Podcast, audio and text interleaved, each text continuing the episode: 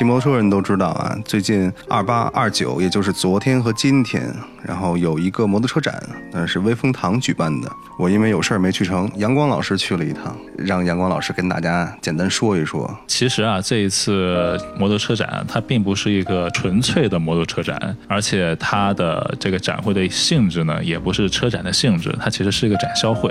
怪不得他上来领的门票都是免费的，对他领的门票都免费的，然后里面其实类似于大卖场一样啊，而且里面还有很多汽车，就各大汽车的 4S 店啊，厂商也在里头宣传促销他们的汽车。但是呢，在北京这个地方，就是大家都知道限摩嘛。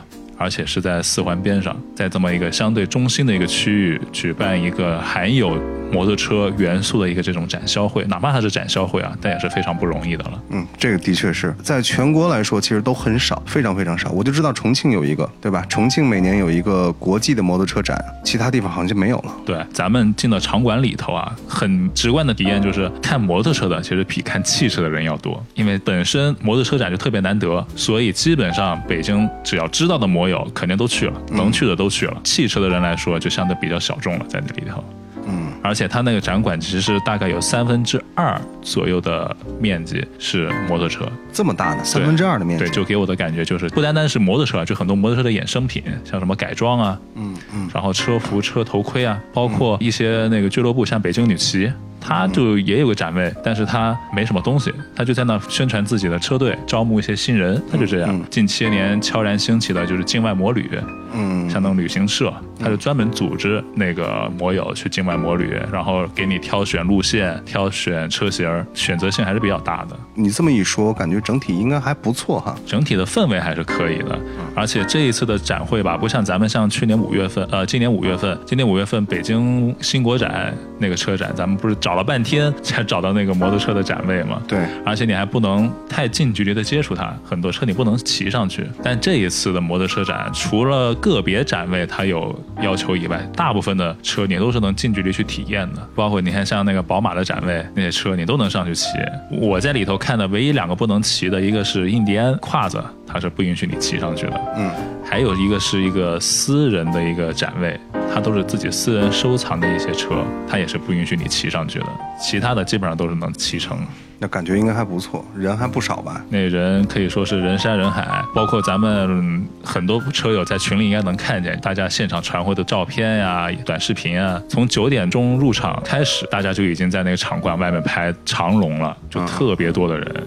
然后入场也花了特特别长的时间，大家都知道那票是免费的嘛，这就催生了更多的人去看。那这次车展骑车去的摩友多吗？我看位置是在四环外，严格意义上来说应该畅通无阻啊。所以你说这一点的话，骑的车确实是特别多。主办方啊，专门在场馆外头铁栅栏围了一块空地，专门给摩友停放摩托车的。那个你们基本上已经停满了，人行道的边上两侧也是停了一溜一溜的摩托车。都没地儿停了，就来晚的话，你可能只能绕着场馆，场馆一圈都围满了摩托车。想象一下，因为毕竟大家都说嘛，阔别了十一年的展会，跟摩托车有关的展会，今年一弄，大家可不兴奋嘛，一股脑的全去了。哎，我记得上次咱们参加五月份那次的车展的时候啊，R A 就是铃木大茂他们的主办人，他就跟咱们聊，就说在北京办一展会真是难，特别难。没想到这次还真有人办成了，威风堂真不错，好像。再说说那个场馆里头一些我个人认为一些不太足的地方啊，就是它的那个功能区的划分啊，嗯，不是特别明显。整车的展览跟那些改装啊，跟那些护具的展览其实特别混乱，它没有个相对明显的划分。其实我觉得以后的展览，如果说可以进行那么功能划分的话，我觉得会更明了一点。就我在里头逛嘛，这边逛着逛着车，突然间冒出一个卖车服的，我这边可能想想看，哎，这个品牌的车跟那个品牌车想对比一下，对吧？就中间隔个卖车服的。你说想看车服吧，逛着逛着，哎，又出现了一个卖改装件的。啊，就是说它这个。摩托车周边产品这一块儿，它没有集中放在一起，对，没有集中放在一起。集中放在一起的，它可能功能不一样，就改装件和车服它在一块儿。然后像包括像那个我刚跟大家说到的境外摩旅的，它就在一个不起眼的一个角落里，你不去问不去看，你完全不知道它是干什么的。今后如果说有同样的展会的话，希望这种整车的专区，然后这种护具的专区、改装件的专区，或者一些提供衍生服务的专区。如果这个功能划分能够更明确一点的话，我相信就是参加这次展览的这些观众啊，对于他们来说肯定会有一个更明确的目的。嗯嗯我想看车我就看车，我这一溜一次性都能看完。嗯，我想看装备就看装备。呃，再说回这个参展的这个展商啊，大家知道近些年吧，摩托车的这个山寨风啊，有点愈刮愈浓的感觉。之前很多那个山寨车，我相信大家在图片上已经看见了，就是什么山，基本上是一比一山寨的 Z 八百，是叫加加爵是吧对，加爵。啊然后还有那什么飞领，包括高仿的水鸟，这些也都来了。而且在参展的特别明显的那个展位上，你一进门就能看见。包括我去的时候，很多那些摩友在看的时候，都哇塞，好牛逼啊！我竟然看见这个山寨的 Z 八百了，你知道吗？就这种感觉，给人的感受就是鱼龙混杂，什么都有。高端的也有，低端的也有。你可以想象一下，人家川崎正规的厂商 正在那边展的自己的 Z 八百呢，这边一个山寨的给你展示一比一的，你是什么感受？要我说，这些厂商真是特别不要脸，可以脸皮厚到如此如此的地步，简直是让人发指啊！你说你抄你就用心点儿，是不是？你用心点儿，你抄一些冷门的东西，说大家不是那么熟悉的车型，你还不容易让人指出来。你你抄 八百，你抄 GS，谁会认不出来呀？对，而且还有抄袭那个川崎小火神的。哎，我发现啊，都是川崎的车中招的特别多。那川崎展位的人没有跟他们打起来吗？之前有一届车展，不知道大家知不知道，就是咱们中国汽车界的山寨之王保时泰。保时泰是个什么鬼？就是就是众泰吧，他也去参展那个车展，而且当时被记者抓拍的一个特别经典的瞬间，就是保时捷的总裁站在他那个山寨车的前面，一脸懵逼的看着那个山寨车。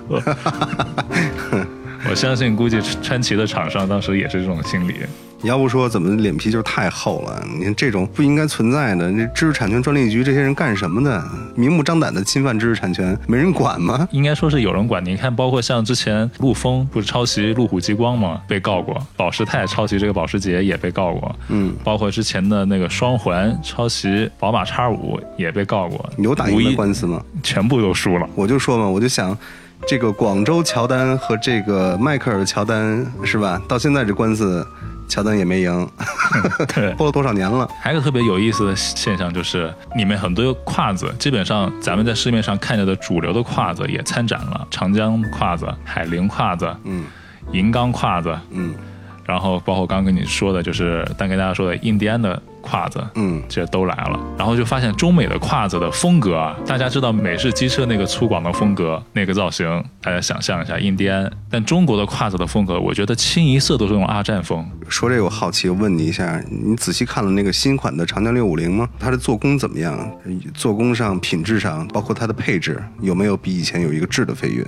呃，因为我没有接触过老款的那个长江的胯子，新车的这个胯子的展车上来看，它的做工可以说是比较精细了。从整体做工上，咱们从它的质量上，咱先不说，因为毕竟没骑过，不知道。哎，其实对这国产车也没有太大的期望或者是要求。嗯，在这个阶段，就希望是能骑，不太爱坏，我觉得就很知足了。一直有一个疑问，就是为什么中国的胯子都喜欢做成那种二战的风格啊？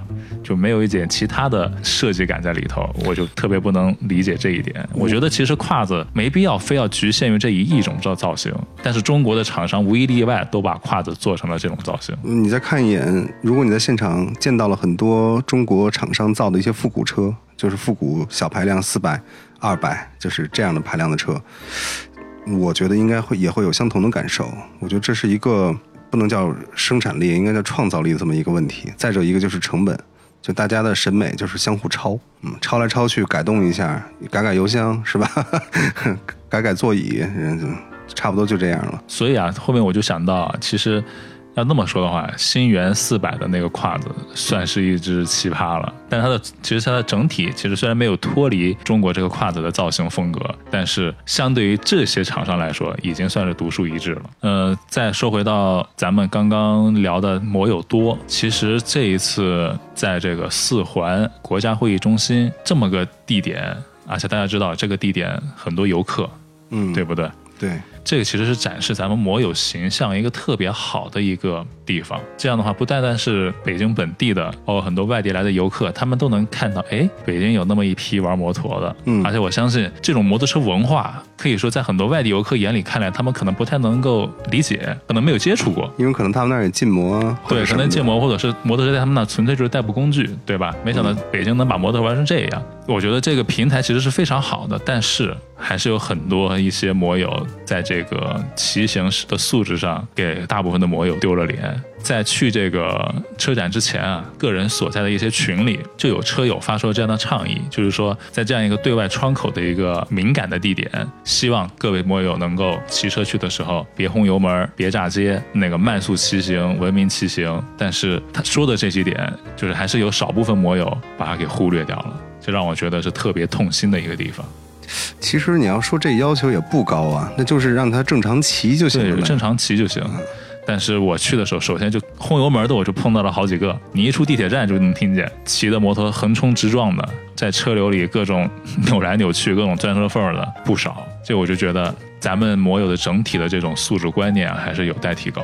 怪不得 之前主办方最早发的那一篇说摩托车车展嘛，四环外，哎，大家可以骑车来。车展前那么两天发的另外一篇介绍场馆信息的，里面在文章结尾就说大家尽量不要骑车来，对，是不是可能考虑到了这一层？我觉得肯定是有考虑，而且这个建议大家不要骑车来，是北京交警建议。哦，交警对，他说他当时发的那则信息是为了避免不必要的影响，然后建议大家还是尽量坐地铁。我估计可能考虑的就是这一点。因为你看这汽车里头塞多少人脉，其实外头也看不见。但你摩托车肯定是一到两个人最多了，对对吧？你这要是摩托车多了，会不会会让人误以为这是在非法集会？但是，但是这一次非常好的就是刚刚说到的，主办方专门开辟了这个停车的地方。